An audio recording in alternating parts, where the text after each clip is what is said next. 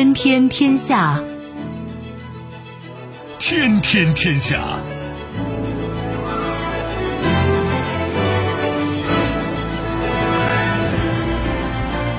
历史穿行者，新闻摆渡人。各位好，我是梦露。您正在选择收听的是《天天天下》，和我一起陪伴大家的还有本节目评论员重阳。世界纷繁复杂，新闻随时发生。今天的《天天天下》，您将听到：避重就轻，美国媒体曝光喀布尔机场爆炸前五角大楼机密会议，英美同时炸锅。别有深意。乌克兰独立三十年庆典舞台剧《大阅兵》。一意孤行，日本国防预算再破纪录。外交部称奉劝日方坚持走和平发展道路。此起彼伏，体育类培训迅速升温。双减后，素质类培训企业暴增近一倍。收听我们的节目，您可以使用收音机，也可以使用手机。欢迎使用计时客户端，也可以选择蜻蜓 FM、企鹅 FM 或者是今日头条，搜索“天天天下”，可以收听节目回放以及其他的相关内容。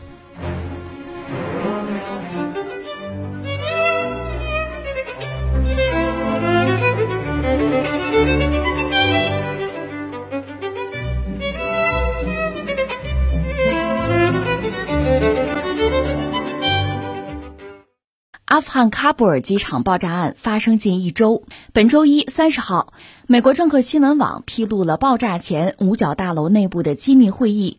会议记录显示，美军高官已提前获知机场将发生大规模伤亡事件。为了等待英军撤离，美方还推迟了关闭机场入口艾比门的计划。而正是这一入口，后来发生了惨烈爆炸。不过，政客的这篇报道一经刊出，同时引发了英美两国政府的不满。美国指责这篇报道涉及非法披露，而英国则极力撇清他们对爆炸案负有间接责任的说法。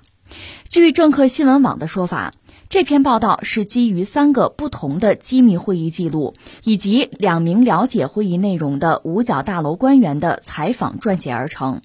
当地时间二十五号上午八点，此时距离爆炸发生约二十五小时三十分。包括美国国防部长奥斯汀、美军参联会主席马克·米利在内的美军高官们召开了第一场早间线上会议，明确提到了阿富汗将发生大规模伤亡事件的情报。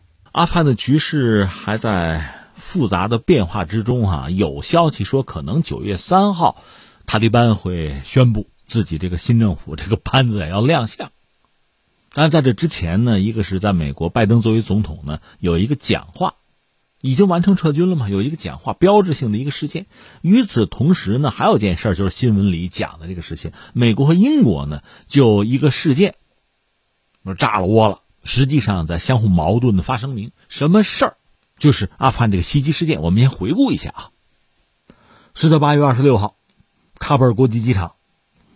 是两起炸弹袭击事件，导致大量的人员伤亡，但主要杀犯人吧，一百八十人左右，而且有十三名美军被炸死，十八人受伤。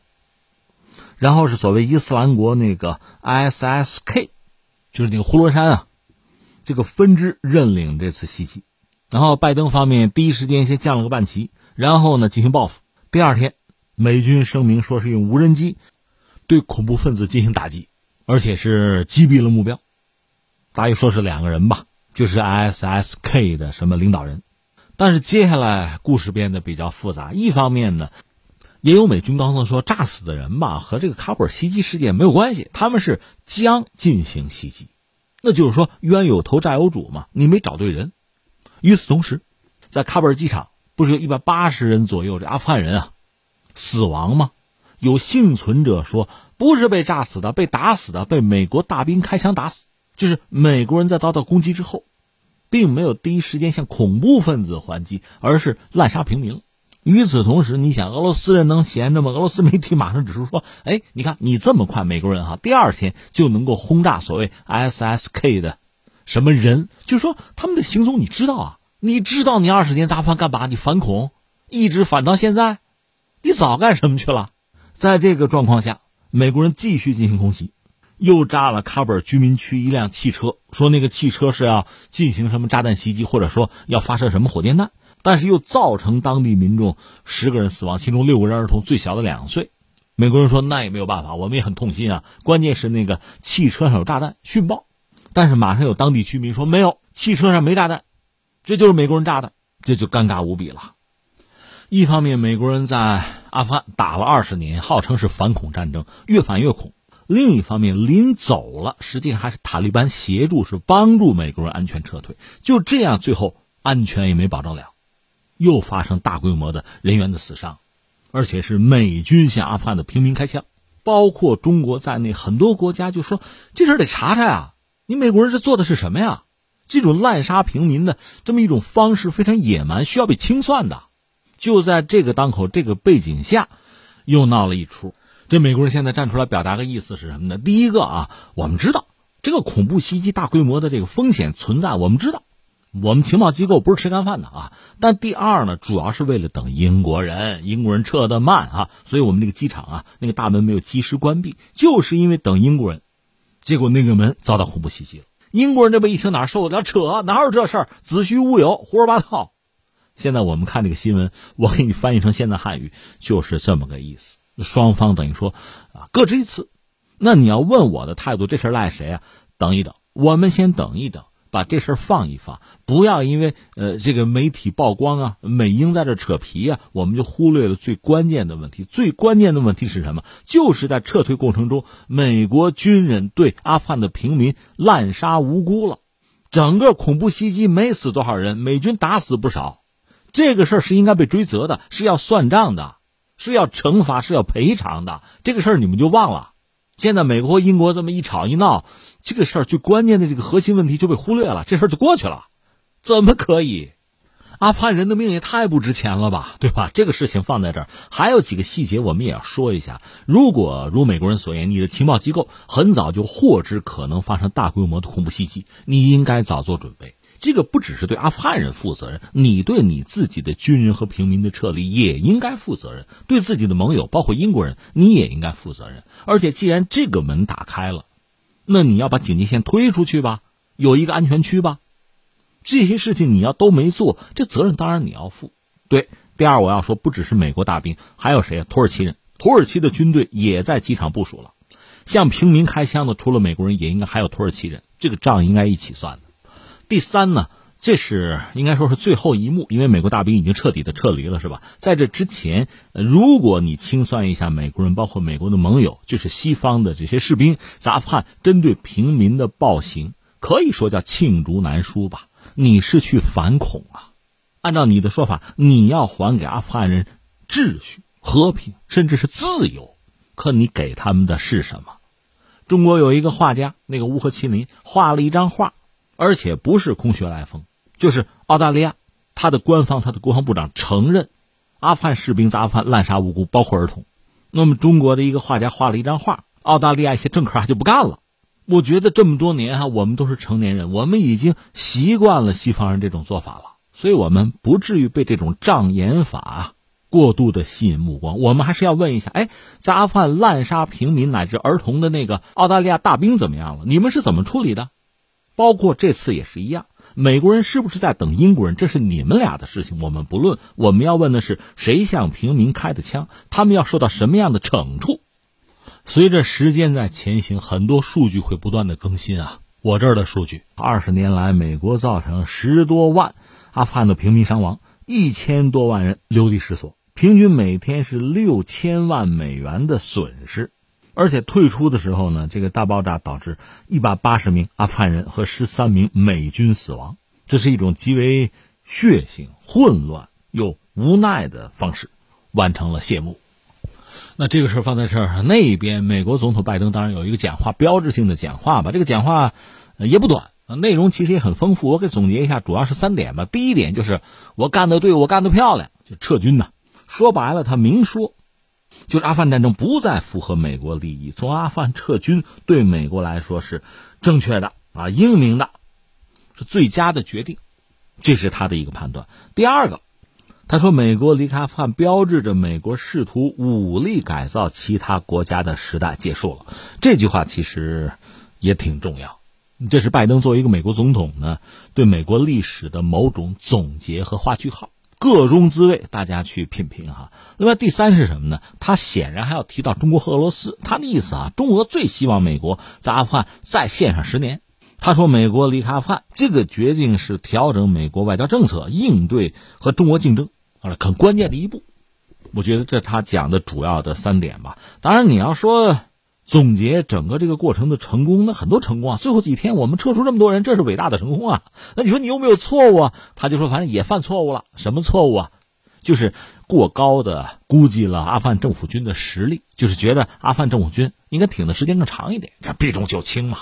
你看人老头多会说话是吧？另一方面就说到中俄、俄罗斯不论，中国和美国的关系最近从美国那个方面哈，你想是不是有一些调整？很耐人寻味。一个是就阿富汗问题，包括美军在阿富汗的这撤离吧，布林肯就美国的国务卿和中国方面通过至少两个电话。另外在病毒溯源问题，布林肯是也是代表美国政府表示说，美方无意就病毒溯源问题指责任何国家。因为我们知道，呃，美国的情报机构是应拜登的要求，九十天嘛，提供了一个溯源报告。这个报告最终也没说出个自首为谋来。即使如此吧，中国方面也好，全球范围内很多学者也好，专家哈，对这个报告还是痛批。总而言之，这个报告也没能拿出拜登想要的东西。其实这也可以给我们另一个角度的提醒，就是在美国的决策层对这个问题，包括对中国的战略哈，应该说。某些认识大家可能有共识，但是某些具体的方略上并不一致，包括美国的政府啊总统和美国的情报机构之间的矛盾，由此也可见一斑。另外就是昨天我们聊到，在这个关键时刻，美国的气候特使克里要访华，再就是对阿富汗局势的表态，中美在这个问题上，昨天我们也分析了，也是有一些共同利益在。那这是不是意味着之后中美关系的发展？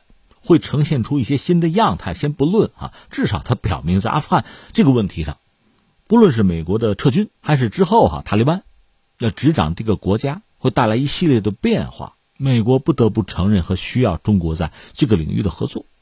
你说呸，跟他合作，那是你的态度，你有选择的能力和权利，但是他的需要是明摆着的。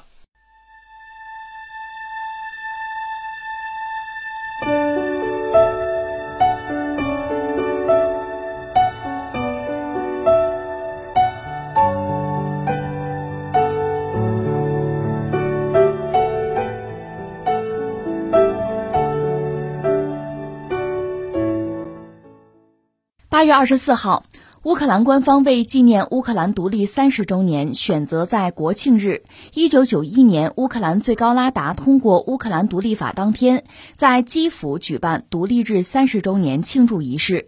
为此，乌克兰政府在基辅附近的特鲁哈尼夫岛举行礼炮礼，精心编排了一场贯穿整个民族和国家起源至今的舞台剧，并组织了由其武装部队和其他军事编队以及外国参阅方阵在内的盛大阅兵式，意在展现出该国相对于俄罗斯的文明正统性、民族独立性和近年来大规模军事制度改革成果。无疑是现任泽连斯基政府巩固其凝聚力和领导力的一剂强心针。DNA 国家生日舞台剧是独立日庆典活动中的一个重要环节。有媒体表示，取名 DNA 在这里意在发挥一语双关的作用：一方面是国家生日乌克兰语转化为罗马字母刚好是 DNA，指其原意国家生日。另外一方面，也是表达乌克兰民族和国家的历史基因、民族传承的独特性，含有特殊的政治信号啊。乌克兰的国庆八月二十四号吧。乌克兰原来我们知道是苏联里边一个重要的加盟共和国，对吧？聊过哈。后来不是苏联解体，乌克兰也独立嘛？他现在正好独立三十年，是在国庆日，就是一九九一年，乌克兰的最高拉达，也算议会吧。那乌克兰叫拉达。俄罗斯叫杜马，乌克兰最高拉达是通过了乌克兰独立法，这一天呢作为人家的国庆，所以有大的庆祝活动。最主要的一个舞台剧和阅兵，我实话实说啊，今天和大家聊这个话题，我呀我是马后炮了，因为以前对这事儿没太在意，只看到一些花边新闻啊，比较八卦了。比如说这次大阅兵呢，呃，前所未有，乌克兰的女兵啊，乌克兰早就有女兵没得说，而且以前阅兵，就是乌克兰独立之后阅兵也是有女兵的，只不过女兵穿什么呢？穿军靴。你说这不是很正常吗？对啊，这次阅兵他们穿高跟鞋。你说啊，对。你说这有点莫名其妙吗？我个人也是不太认同啊，就个人啊，纯属个人喜好，我不太认同这个做法。我认为，女兵首先她是兵，是军人，你就穿军靴。那我们知道，可能有的女兵、文艺兵还会跳芭蕾舞呢，那你舞台上去表演去，这叫阅兵，两码事儿。但是是这样，我查了一下，就说乌克兰女兵百分之八十九，就将近九成的女兵呢，小女生嘛，也不打仗，还是愿意穿高跟鞋的，而还有很多乌克兰的民众也同意。女兵阅兵的时候穿高跟鞋，但是你也知道，那穿高跟鞋跺正步，那容易伤脚伤腿呗，容易伤害女兵的健康，所以也有很多民众不认同这个做法，还有很多这个反对党政客不认同，然后就闹起来了嘛。甚至乌克兰的国防部长收到很多政客送的什么呀高跟鞋，哎，红色高跟鞋，我送你一双。就是我羞臊羞臊你，所以在这次他们国庆之前，我看到的是这种新闻，那我就没拿它当回事儿嘛。但是没想到这次人家乌克兰还是很认真的来了一把。这次国庆对乌克兰来讲叫大搞特搞，这个地点呢在特鲁哈尼夫岛，它是在首都基辅附近吧，搞了礼炮礼，搞了舞台剧。还搞了大阅兵，相形之下呢，那个舞台剧更加令人关注。你看，他们的总统泽连斯基本身是喜剧演员出身哈，你往小里说就是个演员嘛，你要往大里说，演员是什么？演员背后是什么？那还是精神文化产品，是意识形态，那不是闹着玩的。所以从这个角度讲，可能他懂，或者他的这个智囊团、他的班子了解这个东西的价值和重要性。在历史上，你也知道，很多国家的领导人呢，很在乎意识形态方面的。建设，甚至你看这个，呃，朝鲜，朝鲜前领导人呢，金正日，现在金正恩不就是他的孩子吗？那个金正日就被认为是一个颇懂文艺、颇懂用文艺作品、用精神文化产品凝聚人心这么一个领导人。那现在看来，泽连斯基也不白给啊。呃，为什么我们特别要强调一下他这个舞台剧呢？呃，一个是从形式上讲，抱歉，我并没有彻底的看这个东西，视频看了一点点。我个人觉得还是很有创意。一定要拿中国什么东西和他呃做一个相提并论，就是类似那个大型舞蹈史诗《东方红》那类的东西吧。只不过乌克兰这个他视角很广，他想把几千年自己的文明史呢，通过一个舞台剧呢来表现一下。我先说一下大概的形式吧。它这个舞台剧的名字叫《国家生日》。乌克兰有自己的语言的啊。如果用乌克兰语表述呢，它可以用这个一个简称，就是开头字母的简称。如果是用罗马字母转化一下，就是 DNA。DNA 我们知道是什么东西？生物学里边就是脱氧核糖核酸呗。你像什么繁殖啊、什么生长发育啊、各种功能啊，那个遗传指令就是它携带的。我们知道，所有已知的生命形式都需要这个 DNA，所以你看，呃，国家生日也好，就 DNA 的这个生物学的特殊的含义，就是脱氧核糖核酸也好吧，它确实是双关，它是要突出强调乌克兰这个民族、这个国家的历史是有自己的传承，有自己的文化基因，有自己的独特性，尤其是我和你俄罗斯不一样。他要强调这个，这个从名字你就看出来了。你是不是联想到我们节目前一阵讲的，普京专门写过一篇文章嘛？就讲我们俄罗斯和乌克兰，咱们是兄弟，咱们一家人啊，斯拉夫人对吧？咱得好好过一块过。泽连斯基没有明确的反驳普京的观点，但是他的回应这个言语之中带着一种抗拒，甚至是讥讽吧。那乌克兰有的高官则是非常明确的回应。那简单翻译成现代汉语就一个字儿，呸！哈，我跟你才不是一家子呢。那么这次你看乌克兰等于官方搞的这样一个国家的算是庆典嘛，国家生日，等于说是用一种权威的、官方的一种非常隆重的方式回应普京、回应俄罗斯。我跟你不是一码事儿，从根儿上咱们就不是一家人。不但如此，如果一定要追这个文化的根，比如说基辅罗斯。甚至这个斯基台文化，谁是真正的继承人？谁是正统？我，就是我。乌克兰比你俄罗斯要正统的多。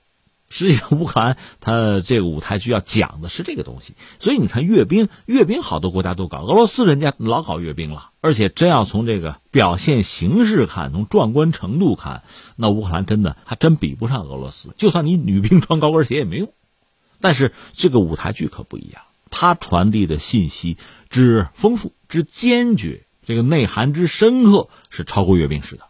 他现在等于说是用这么一个舞台剧的方式吧，由乌克兰的官方对乌克兰历史做了一个权威叙事，大概是有十个场景。你看啊，起源啊，基辅罗斯时代、哥萨克时代、乌克兰文学、解放比赛、科学乌克兰、大饥荒、二战、苏维埃乌克兰，就苏联时期嘛，还有独立的乌克兰，一共是十个场景。它是有一个这个年轻的乌克兰女孩，手捧鲜花。她实际上就是一直穿越，从历史，从场景，最终这个女孩是走到现实之中，走到这个阅兵的，就等待阅兵的队伍之中，从历史到现实嘛，这么一个穿越。最初就是在这个呃斯基台的游牧文化是那个场景，从人们制造这个木轮啊、驯服马匹啊、锻造兵器啊，从那时候开始，就讲乌克兰逐渐的成长。一个一个的里程碑，一个一个的这乌克兰的历史人物、英雄人物，比如这个二家公主啊，她是那个基普罗斯的，还有那位智者亚罗斯拉夫，那还是个王子啊。所以你看啊，就是最近这些年，乌克兰方面就官方吧，一直在强调历史叙事，强调历史的起源啊、文明这个归属问题。我跟俄罗斯不一码事儿，而且我和俄罗斯这样争的话，我比他正统，因为俄罗斯和乌克兰实际上都把那个斯基台文化，那是一种游牧文明吧。还有基辅罗斯公国，我们说过，基辅罗斯它起源应该是在公元一千年左右吧。中国那时候刚刚北宋，俄罗斯一直把基辅罗斯作为自己文化的根啊。那我们是正统啊，但是乌克兰说拉倒吧，你我才是正统的，而且基辅现在还是我的首都呢。我自身是这个文明的脉络的合法的正宗的继承者，所以从文化从历史角度，我乌克兰我要和你俄罗斯争一争。当然，还有一个背景是什么呢？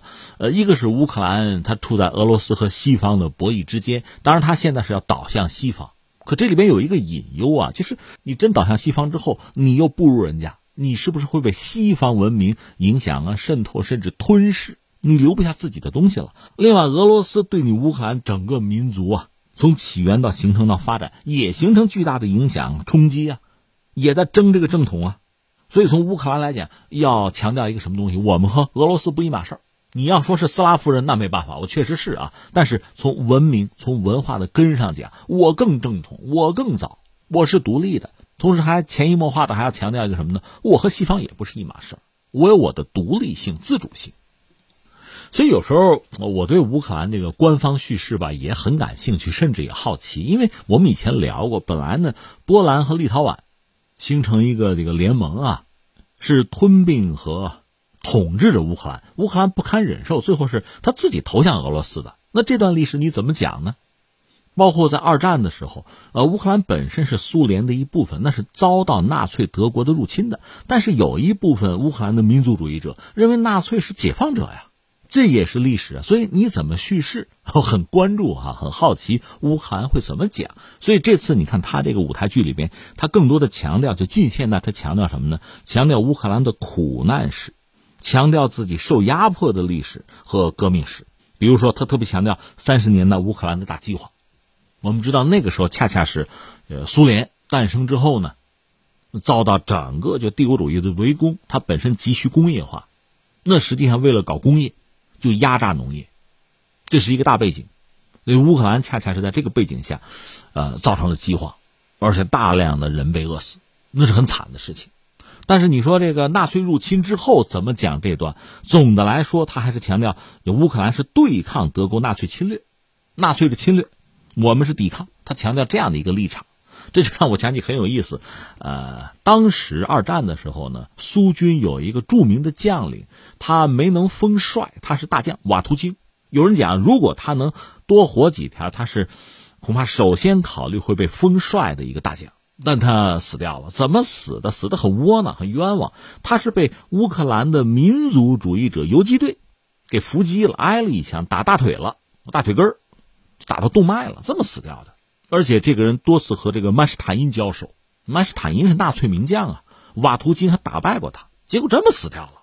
所以这个账要算在乌克兰的民族主义者身上。可是乌克兰本身算是苏联的一个加盟共和国呀，理论上是自己人啊，挨这枪挨的别提多窝囊了，这死的冤。但是我们看，从乌克兰官方叙事还是强调和纳粹是对抗的，你总不能站在纳粹那一边吧？从这个角度讲，你还得站在反法西斯同盟这一边，这个立场是不能错的。然后他还是就是乌克兰的这个舞台剧还是比较正面的，要描述一系列的政治革命，比如零四年的橙色革命、二零一四年广场革命什么的吧，甚至像这一九八七年切尔诺贝利那个核泄漏也要描述。所以你看，描述乌克兰的这个苦难史啊，这个发展史啊，其实真的是充满了艰辛，以此想凝聚这个国家的民心士气。当然，是不是达到目的了？这个我们等一等看吧。后边还有一个阅兵式，反而不用多说，因为乌克兰从独立之后这三十年吧，呃，我们以前多次分析过，它的重工业，特别是军火工业，在苏联时代，那应该说在整个苏联境内这个诸多的加盟共和国之中首屈一指，在全球范围内那也是数得着的。但是苏联一旦解体，你乌克兰的军火工业，你的重工业本来是服务于苏联的，苏联没有了，俄罗斯也不需要那么多了。你没有及时的转轨，你和俄罗斯的关系也没有调整好，那这个等于自废武功啊！你的黑海造船厂、你的安东诺夫那种大型运输机、这种研发机构，其实都完蛋了。呃，经济也不行，而且这些年这个乌东问题，就东部不是闹独立嘛，这个问题没有解决好，这个国家总是在内战边缘游走吧。你说你怎么样能够这一心一意搞建设是吧？踏踏实实去谋发展，很难有这样的机会了。但是说，呃，乌克兰这些年军火工业多少有一点起色啊，他这个阅兵式吧，也是尽可能把自己的先进武器拿出来展示一下，表明自己的发展和成果吧。而且还拉了一帮朋友来助阵，嗯，比如说，甚至包括美国在内，有一些西方国家也派了一些军队来接受检阅。包括做飞行表演、捷克什么的，但是从宏观上讲，我们也知道乌克兰最终没能加入北约呀，连北约的这个外围其实都没能真正的进入。另外呢，像北溪二号，乌克兰希望美国能够坚定制裁嘛，美国最终也不制裁了。这一切对乌克兰其实都是背信弃义的伤害啊！打落牙齿往肚子里咽吧，反正我国家要庆生，一个生日，大家来捧个场，给个面子，大家还是给了。乌克兰做了自己能做的，但是你现在看，总的来说并不多。你也不能指望着靠一场舞台剧，就把大家真正紧密的团结在一起。所以我们说，泽连斯基能做的就是这些。你要真正想让乌克兰崛起、呃强大，获得一个和平发展的空间，需要做的实在是太多。而这些事情，你有没有机会做？你有没有能力做？这个问题始终是一个问题。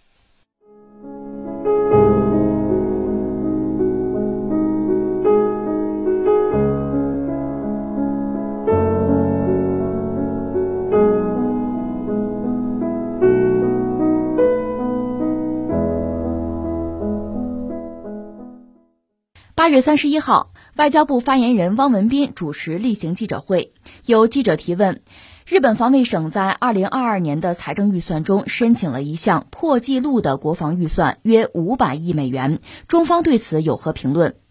汪文斌表示，由于历史原因，日本的军事安全动向备受亚洲邻国和国际社会关注。日本已连续九年增加国防预算，日方动不动就拿周边邻国说事儿。无非是为其军力扩张寻找借口。中方奉劝日方坚持走和平发展道路，在军事安全领域谨言慎行，多做有利于维护地区和平稳定的事，而不是相反。日本要涨军费，我看有算法说涨到大概和五百多、五百一十六亿美元。这个事儿当然需要说到说到了。中国方面官方是给了一个判断，给了一个提醒。呃，当然说到日本涨军费，我要先扯点别的，又说到阿富汗了。因为涉及到阿富汗，现在塔利班掌握阿富汗的政权，拿下了喀布尔，美国在撤军，其他的美国的盟友也跟着撤，日本也不例外。当然，他要撤侨民吧。不过，日本这次撤呢，这个动作挺耐人寻味。第一，他派了三架飞机，还有包机，而且他设了五百人的撤离的目标，是动用三架军用运输机。这是日本的空自的运输机，还有一架包机，这是他的动作。但是阿富汗方面呢，并不认同，不让他来，他是强行的进入阿富汗的领空。最后撤出来多少人呢？一个人，啊，是一个媒体人。另外说法说，日本协助过十四名阿富汗人呢，呃，撤到巴基斯坦。但是又有报道说呢，说这是美国人的要求，这跟日本没有关系。所以你看，韩国媒体就嘲讽日本人说失败了，你这个行动失败了。我觉得韩国这个媒体吧也没脑子，真正的故事不在这儿，真正的故事在哪儿呢？日本人只要是把自卫队的飞机派出国去进行行动，其实日本人就算达到目标，撤几个人回来无所谓。所以韩国媒体成了避重就轻了。真正的问题在这儿，就是说日本的自卫队其实就是日本的军队嘛，在海外执行了军事行动了，而且这个事最终没有征得阿富汗方面就是塔利班的允许啊，趁乱完成了这么一次行动。所以对日本人来讲呢，他其实应该是得意的，可不像韩国人说的啊，这是个失败的行动。说起来，韩国也有意思，韩国军队也曾经到阿富汗执行军事行动，那给美国人捧场嘛。后来韩国方面有这个传教的。因为大家知道，在全球范围内啊，就传播基督教，美国人很热心。另外，谁积极呢？韩国跑到阿富汗传教，结果被塔利班抓了。塔利班说：“你让我放人是吧？你军队给我撤出阿富汗。”韩国就撤了。有这么一档子事儿，这是多年前的事情了。当然，我们现在说的是日本啊。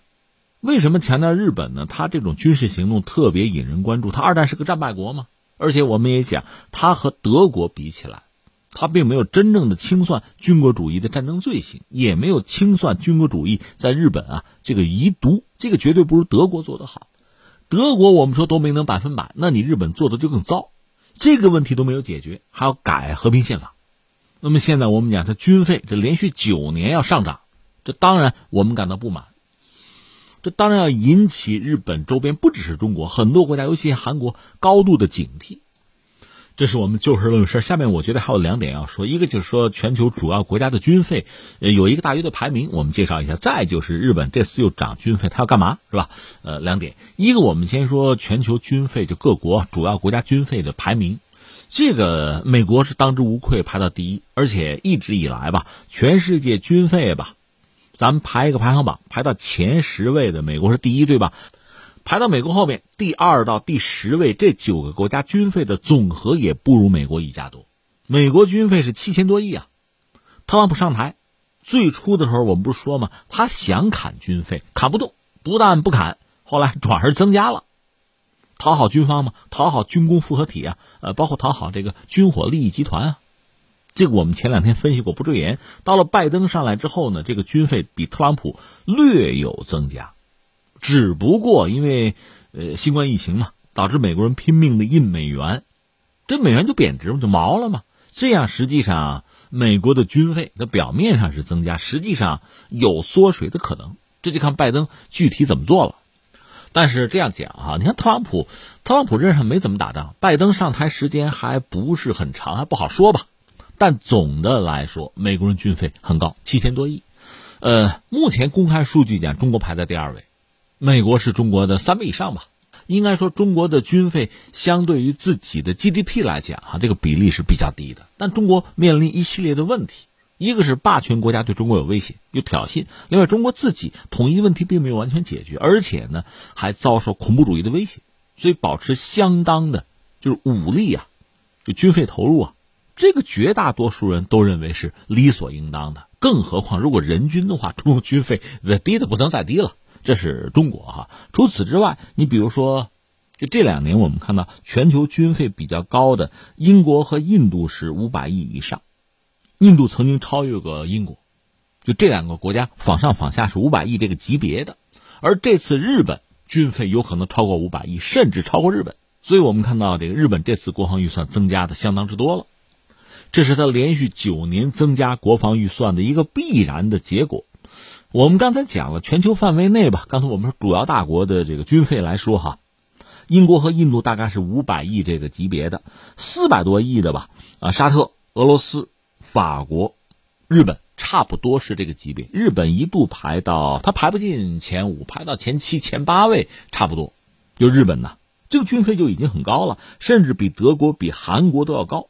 排到军费前十名的大约就是这样几个国家，呃，美国、中国、英国、印度、沙特、俄罗斯、法国、日本、德国、韩国，差不多就这些国家。这里边值得一提的啊，俄罗斯，有人讲俄罗斯是大号沙特，指的是什么呢？是俄罗斯和沙特都是卖油。呃，也有人讲俄罗斯是一个有核弹的沙特，你也可以这样讲，开玩笑嘛。因为俄罗斯确实有核武器，沙特军费不低，它主要是买西方，特别是美国的武器。俄罗斯的武器肯定是自己搞的，所以表面上讲，俄罗斯和沙特的军费大概都是四百多亿吧，但是实际上从军力上讲，俄罗斯远高于沙特，能力肯定更强，但不过四百多亿。法国呢，应该说在军力上它是自主的。它的军工体系是比较完整的。德国作为二战的一个战败国吧，其实，在北约里边，在欧洲，他的军力都是比较强的。只不过他自己没有发展超级军力的这个冲动，这点和日本完全不一样。可是呢，北约和欧洲反而是需要他保持相当的军力。所以你看，在就是军费排前十的这几个国家里面吧，一个是联合国五常，呃，美俄啊，英法中这几个国家军费应该是达到相当的水平。排到前十的哈，印度、沙特这两个国家，其实它基本上自己的国防工业吧，那印度比沙特可能要强一点，总的来说比较差，大量武器需要进口，所以他们军费比较高，但是军力其实一般，因为自己没有太像样的国防工业哈。而日本和德国同为二战的战败国，日本的军费远高于德国，这个不好解释，对吧？另外呢，韩国本身呢是亚太地区的一个国家。曾经被日本殖民过，你韩国的军费是低于日本的话，这个也很尴尬。但是呢，因为韩国的 GDP 也低于日本，日本 GDP 能排到全球第三嘛？韩国经济的规模远不如日本，所以它军费比日本低也很无可奈何。总之，军费排前十的国家里，我们大概做了一个分析，其中比较特别的，日本和德国是二战的战败国。德国的军费总的来说不是特别高，但德国在欧洲防务里边，在北约里边。在欧盟里边都是一个重要的角色，它保持目前的军费呢，而且占 GDP 的比重也不是很高吧，这个我们说尚可接受。而日本，因为日本和美国是有安保指针的，日本从很大程度上讲，它的安全是由美国来保护的，而且美国在日本有驻军，在这个背景之下，你那么高的军事预算，为什么？凭什么？你要干什么？这个当然要引起周边国家乃至整个世界的关注和质疑。那最后我们再说他要干嘛？他公开的解释居然还是要扯上中国，说中国威胁云云，这是非常可笑的一个事情。因为在历史上，日本对中国的侵略是不止一次的，而翻回来，中国哪怕是在很强盛的时候，你比如唐朝那个白江口之战，或者在明朝的时候是元朝抗倭呀，当时就是日本的丰臣秀吉，他统一了日本，马上侵略朝鲜，甚至以朝鲜为跳板，打算进攻中国。按照当时丰臣秀吉的想法，那我们天皇就到北京了。丰臣本人呢是要到宁波坐镇，把中国拿下呀，野心就这么大。结果呢被中国军队当面教育，最后丰臣秀吉不是忧郁而死吗？日本人溃败，从朝鲜撤军，退回国内。当时明朝军队当然也算是朝鲜军队啊，打了大胜仗，在那个时候都没有去日本本土登陆。抗战胜利，中国军队也没有在日本驻军。所以你要说中国威胁日本，这就是扯。翻回来，我们看看日本对中国的威胁，对朝鲜、对啊朝鲜半岛的威胁，那是实实在在的，历史上多次发生嘛。所以现在你拿这个事儿做借口，就提高自己的军费，你大规模的预算干什么？你看看他公开的几个项目，他要搞隐身飞机，他除了买美国那 F 三五以外，自己要搞隐身飞机，搞航空母舰。不但如此，他们的首相菅直人曾经说说这个韩国搞航母比我们日本的大，那不行，我们不能接受。我倒不想替韩国人站台，但我真的问一句：你日本作为二战的战败国，韩国是二战才富的国啊，才光复，你有什么资格跟韩国比航空母舰？人家比你大，你还受不了？你凭什么？一个战败国怎么可以这样说话？而韩国的军费还不如你多呢。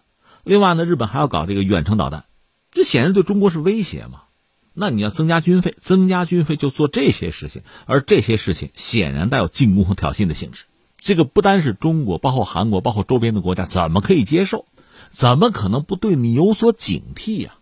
另外，我想，还包括俄罗斯对日本的这些动向，当然会高度的关注。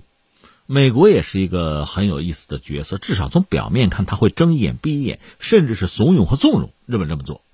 因为这样表面上可以减轻美军的所谓压力。如果美国把中国和俄罗斯作为自己主要的竞争对手，那么从军队来讲，显然是作为敌手。而日本如果是美国的盟友的话，日本增加军费，对美国人当然是一个助力啊，可以减轻自己的压力嘛。但是中国有老话嘛，什么叫养虎为患呀？在历史上，不要说中国，就是苏联或者俄罗斯，真正的咬过美国一口吗？反正历史上没有见到。可是日本偷袭过珍珠港啊。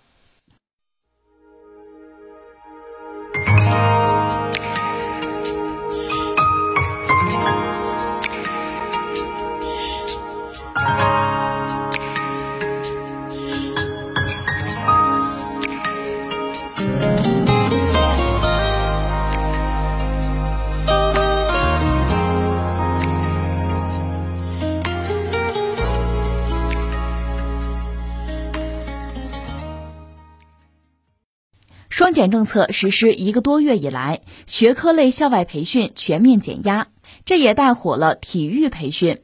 北京某体育培训机构创始人介绍，目前报名情况比往年好很多。而随着这几年家长对素质教育的重视程度不断提升，体育培训行业一直呈现出逐年上升的趋势。这次双减政策发布之后，不仅学生的空闲时间增多了。不少学科类培训释放出来的家庭资金也投入到了体育项目上，快速增加的市场需求也吸引了不少看好体育培训行业的资本入场。数据显示，我国目前有三十七万家艺术类培训相关企业，六十六万家体育运动类培训相关企业。双减政策发布以来，以上两类培训相关企业新增了三点三万多家，较去年同期相比增长了百分之九十九。啊，九月一号到了，传统的开学季。当然，我们知道，有的学校可能中学生是到九月三号开学，就这一段时间。我小时候是九月一号开学，而且今年这个开学季和往常不一样。你说疫情嘛？不是，不说那个，我们要说的是双减，国家的双减政策落地。今年是这样一个特殊的开学季，我们看到很多地方就是相关职能部门嘛，出台一系列的举措。呃，我感觉北京力度是特别大。你看，什么一二年级小孩子就不留书面作业啊，呃，甚至老师和校长轮岗等等等等，这个力度非常大，在社会上引起很多的热议甚至争议。所以我要感慨是什么？真的，一方面家长是太不容易了，另一方面呢，你觉得政府容易吗？他也不容易。他面对的往往是一种两难的局面啊！你比如现在我们说，如果政府不管、不插手、不搭理啊，你就这么玩下去，那我们知道，一个是逐渐的教育资源会越来越不均衡，肯定的；另一方面呢，就是家长的压力会很大，不得不把大量的精力啊、时间呀、啊财力啊，就家庭建设哈，你也把相当大的一块投入到孩子的教育上。以促进孩子能有一个发展的机会啊，什么不输在起跑线上，然后造成内卷嘛，内耗啊，这个投入产出比越来越不合算啊，这是难以为继的。所以你说政府出手，政府一旦出手，双减了，你比如说很多这个社会上的校外的培训机构，该严查的严查，有的该关就关了。这个总的来说，你是不是认为？人民群众就拍手称快了，不是啊？很多人又焦虑了。那我孩子课外班去哪儿上啊？甚至有人讲拼妈的时代来了。那意思就是说，我没有校外培训机构了。我希望我的孩子呢出人头地，那就指望妈了。这个妈应该是个全才啊，能够辅导孩子呀。外边找不着老师了，我自己当老师啊。我开个玩笑，将来这个师范大学女生谈恋爱是不是追求者会比较多啊？笑话啊，笑话。就是你看，政府真的出手了。真的觉得是顺应民意，帮大家减负了，那很多家长还真不一定领这个情。说到底，有一个根本的现实，你看，一个呢，中国人口多，应该说孩子们的竞争压力是大的，参赛者多嘛。再一个是什么呢？大学，所谓千军万马过独木桥。现在呢，不是上大学的问题了。我个人以为呢，现在很多就受教育的适龄的孩子，尤其城市的孩子，读一个大学问题不大，难度不大。关键这个时候，孩子们、家长们希望什么呢？我得上以前叫九八五二幺幺，现在叫双一流，我得上个名牌重点大学呀。因为这意味着将来我就业可能就是选择的余地要大一点。所以从某种意义上讲，只要高考还存在，这个独木桥还在。你想过这个桥的人，就是政府这个层面，可以把什么辅导班压一压、打一打，可以。现在也做了，努力给大家减负了，但是家长们恐怕还要加负，自我加压，恐怕会出现这么一个局面，这有点荒唐了。那你说咱把高考也取消了算了，那哪行呢？毕竟是一种大家熟知的、认为有效的一个呃培养选拔人才的方式，高等教育嘛。而且它带来的是相应的公平，这个对于大多数家长其实是认的。再说竞争无处不在，无可逃遁。你换一个名字，换一个形式，竞争就不存在吗？不要自欺欺人，还是要实事求是。另一方面，我们也看到双减政策之下，传统的社会上的各种这个不同学科的，就是文化的补习班，这确实是少了。但真是按了葫芦起了瓢啊！现在其他领域的素质的啊，特别是体育的这种补习班多起来了。你不让学数理化，学学体育总没有问题吧？篮球这你也管吗？这教育部总不管了吧？你看这又成了一个新的风尚，真是让人觉得就哭笑不得呀。所以你要让我说，我觉得这么几点吧。第一点，我特别要说的是什么呢？其实今天我们讲很多问题啊，社会问题、社会现象，它恐怕也不是简单的某一个部门、某一个职能部门、某一个领域的管理者能够解决的，它是需要整个社会要统筹考虑、共同努力才能解决的。我特别想说的什么呀？就咱们先说结果啊，我觉得普通公众最担心的，从根儿上讲是什么呢？阶层固化，大家最终担心的是这个。你比如说，我这辈子干这个我认了，我希望我的孩子比我有进步。从我们这个家族考虑吧，再往上走，你不能说一代不如一代。那什么叫阶层固化呢？一个社会，它必然是分阶层的，特别是市场经济环境下，大家最为担心的，比如说你拥有财富或者拥有权利，你在这个社会金字塔的顶层。如果说这是你的能力使然，是你拼搏的结果，那也没什么不服气的。关键是你的后代，因为你可以享受到同样的非常好的条件，他依然在这个金字塔的顶层，这就最后形成阶层的固化。你在底层的永远翻不了身，没有上升的通道。因为全世界范围内，包括发达国家，其实这个状况是越来越明显了。不用说走歪门邪道，就是正规的渠道。你比如我，我有钱。我可以让孩子受到很好的教育，因为我知道教育很重要啊。我不会花天酒地啊，我也不让我的孩子天天锦衣玉食，做个纨绔子弟，不会。我就让他受很好的教育，他有更多的机会选择自己的未来，他就一直在金字塔的顶端。我没有违法呀，也会出现这个结果。更不要说在有一些国家或者地区，有权有钱可以拿到更多的资源，甚至可以通过非法的手段。我就说，不通过非法手段，合法的努力，一些精英阶层的人士也可以让自己的孩子同样处在精英阶层，最终形成一个是什么呢？一个稳固的金字塔结构，一个阶层固化的状况。那作为相对的底层，就没有机会，没有希望了，无法改变命运了。以前你记得我们有一则广告：“知识改变命运”，就是说通过受教育来改变命运吧。其实确实，你想一想，中国这些年的发展，很多最基层的民众。他们的孩子真的是能够通过学习、通过努力，改变自己的人生，改变整个家族的命运啊，改变这个轨迹啊。这里面有一个个传奇的伟大的故事。那么现在，其实大家最担心的还是这个问题：在一个成熟的社会里，在一个法治社会里，在合法的领域内，最终也可能出现阶层固化的局面啊。这是可能很多普通民众最为担心的，就是我的孩子怎么办？他只能受更好的教育，他才有更多选择的机会，才能有上升通道，才能有更好的未来。这种焦虑，我们坦率讲，是一个健全的、正常的社会里很多公众他心里存在的，这并不是病态。而我想，我们的社会、我们的国家就应该是什么呢？引导这种心态，让他继续健康的存在和发展。既不能成为给孩子更大的压力，也不能翻回来对政府和社会形成不必要的压力。因为政府是一个特殊的组织啊，他承担压力之后，他要修改自己的政策，政策本身是硬的，是一刀切的，这就对全体的民众会形成影响的。所以，我们这个社会上等于一部分人他的诉求，他形成的压力，最终是让整个社会来承担的。那么，政策的制定者必须要谨慎的，这需要高度的智慧。甚至有的时候，这个问题吧，它要在不同维度，不只是在某个领域啊，也不只是在某一个国家版图内解决，它可能是在非常多的维度、非常多的领域，甚至全球内去想办法解决。这是一个我想说。还有呢，我就想起一个人啊，郎朗。我得先说郎朗，他的这个钢琴我还是很爱听的，我很尊敬他，这个没得说。但是你看他成长的过程，我记得他妈妈也写过自传，就说他这个家庭是个普通家庭，他父亲也是一个艺术家吧。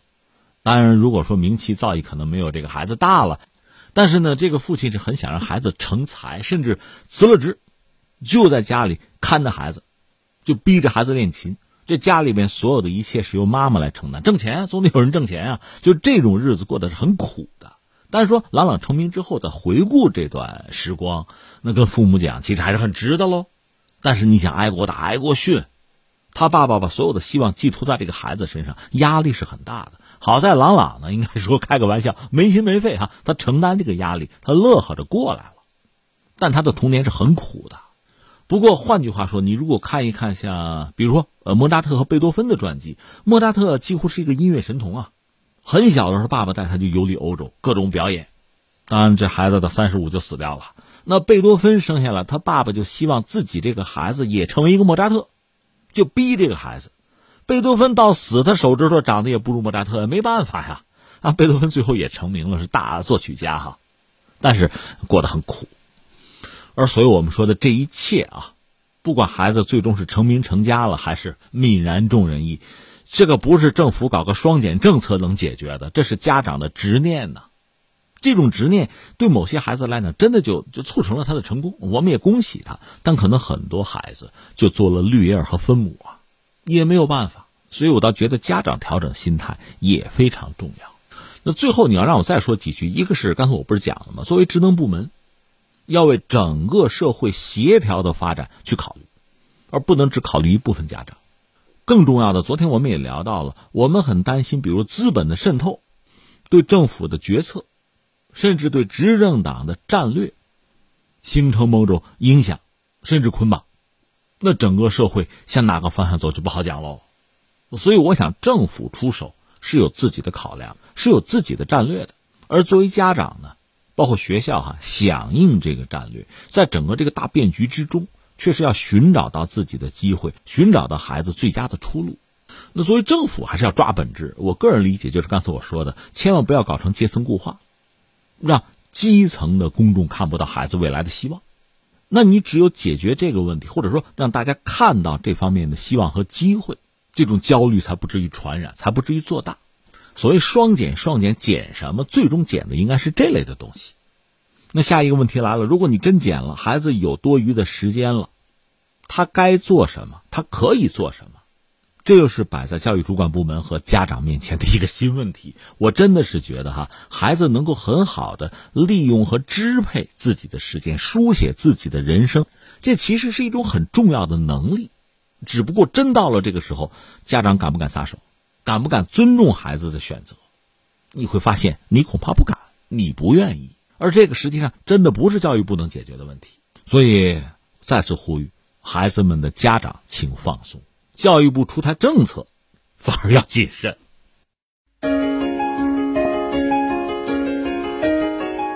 好，以上就是今天天天天下的全部内容。我是梦露，感谢收听，明天再见。